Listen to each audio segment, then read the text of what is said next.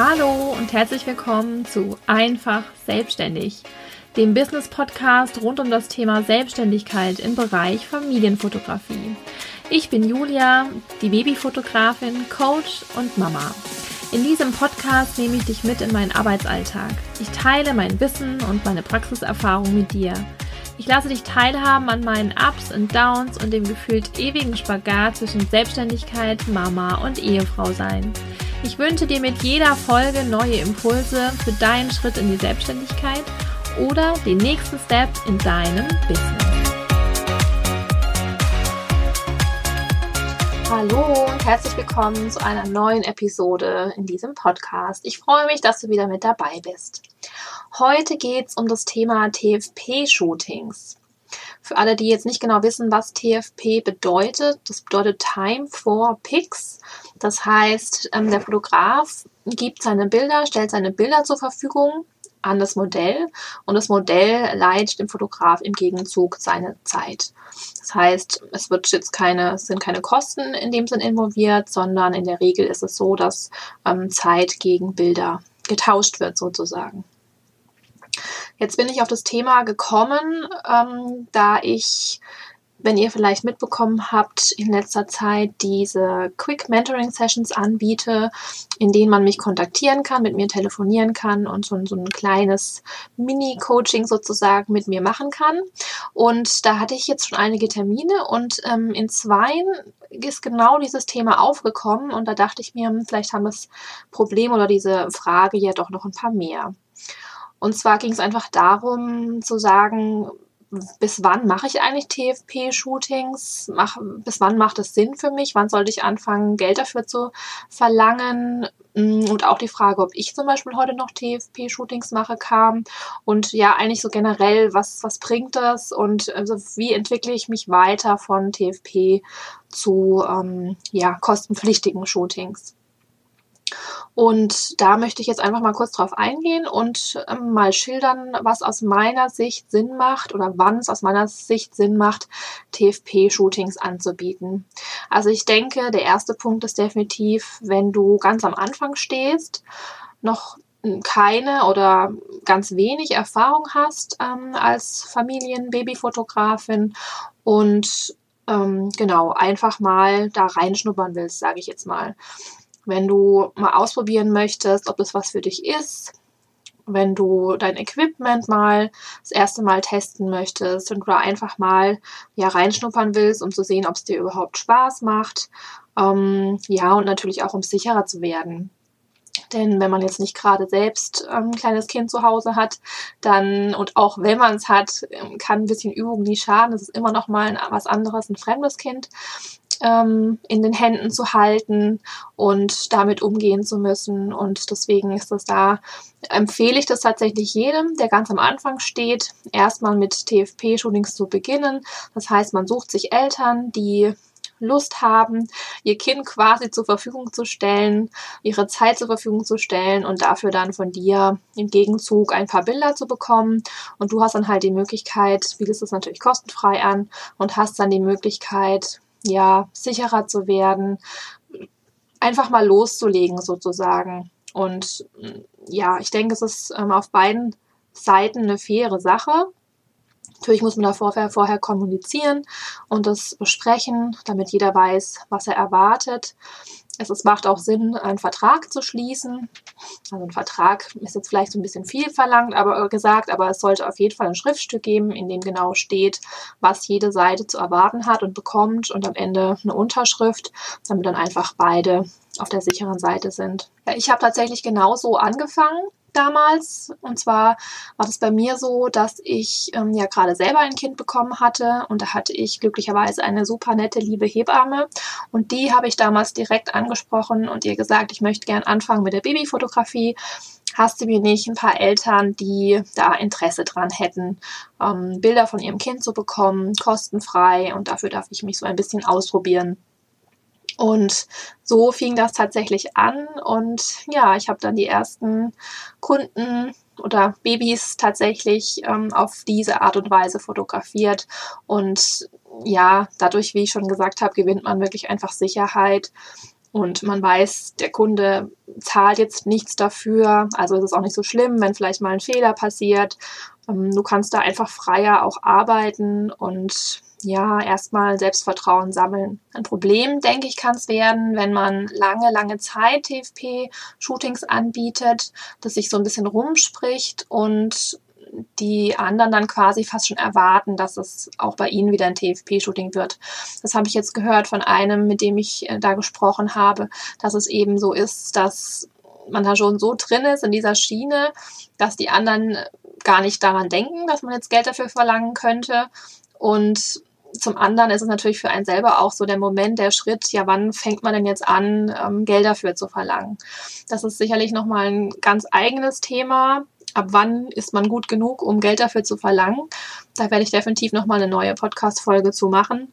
Aber ja, man muss da tatsächlich irgendwann für sich entscheiden, jetzt habe ich genug Erfahrung, jetzt traue ich es mir zu und jetzt ist es vielleicht auch so, dass die Zeit die das kostet, diese Shootings zu machen, die Bildbearbeitung danach, dass die so viel geworden ist, dass es einfach zu viel ist, als ähm, dass es nur ein Hobby sein kann. Denn spätestens dann, wenn ja du Zeit dafür aufgibst, die du sonst mit deinen Kindern verbringen würdest oder wo es dir wirklich anfängt, ich sage jetzt mal, weh zu tun, diese Zeit dafür aufzubringen und äh, wo man nicht mehr das Gefühl hat, man wird da jetzt, also man möchte da irgendwie dafür entlohnt werden.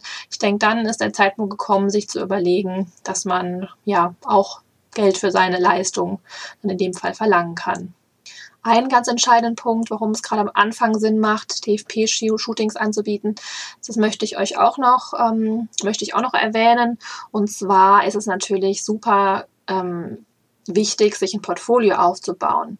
Denn wenn man ganz am Anfang steht, dann hat man irgendwann vielleicht seine Webseite, aber die möchte ja gefüllt werden mit Bildern und das sollten hoffentlich bitte die eigenen Bilder sein und die müssen ja irgendwo herkommen. Und ja, denn der Kunde möchte ja sehen, was du anbietest, welchen Stil du hast, was du schon gemacht hast, wie viel Erfahrung du schon hast und all das, ähm, ja, kann er ja auf deiner Webseite und in deinem Portfolio entdecken. Und da ist es natürlich äh, absolut relevant, sich da ein Portfolio aufzubauen und an diese Bilder kommt man natürlich wunderbar durch diese TFP-Shootings.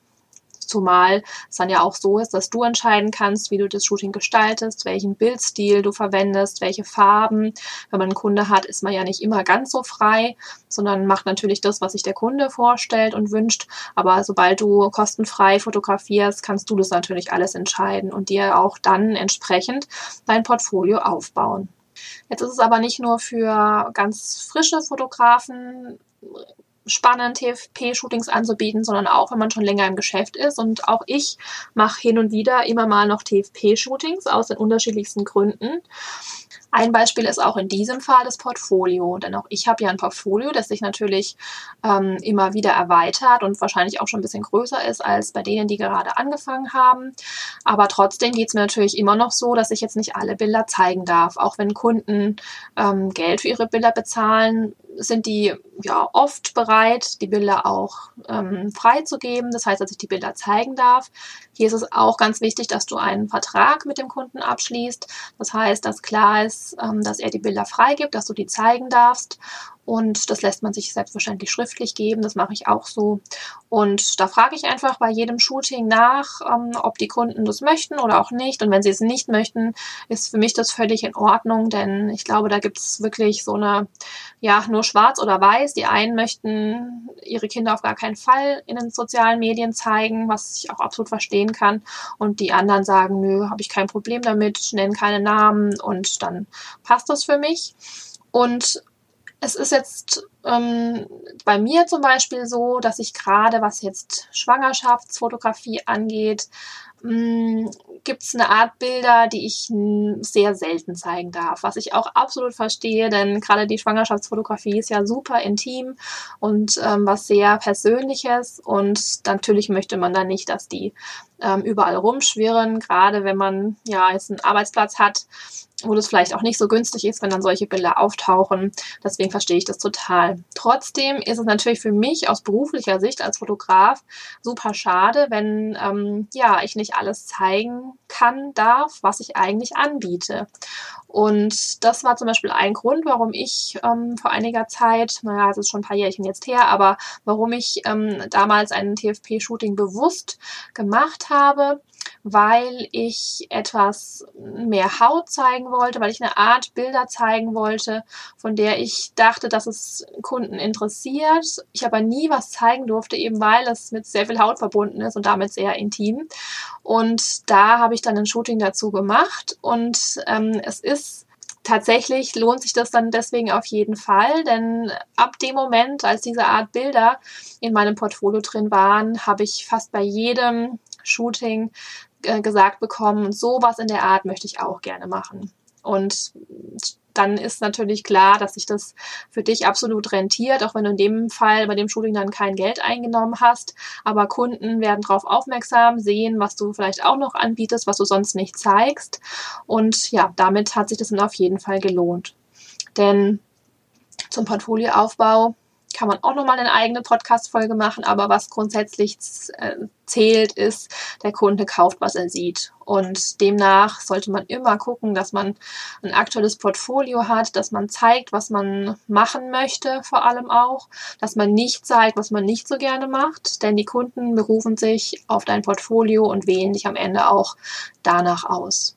Ein weiterer Grund, warum ein TFP-Shooting auch später noch durchaus Sinn machen kann, ist, weil du zum Beispiel deinen Stil wechselst, weil du was ganz Neues machen willst, eine ganz andere Richtung einschlagen willst und eben das Problem hast, dass sich aber immer noch Kunden buchen, die in die andere Richtung gehen. Und solange du halt nichts zeigst, was in die neue Richtung geht, werden sich auch keine Kunden melden, die dann für diesen neuen Bildstil in, an diesem neuen Bildchen interessiert sind. Und auch das habe ich gemacht, als ich so ein bisschen jetzt mehr in diese Weißrichtung gegangen bin, dass ich gesagt habe, ich ähm, suche mir jemanden, mit dem ich die erste Runde Bilder in der Art machen kann, habe die in mein Portfolio gepackt und es war, wie ich es mir gedacht habe, direkt melden sich die Leute, die sagen, ich möchte es genauso haben, wie es da in deinem Portfolio aussieht. Das finde ich wunderschön.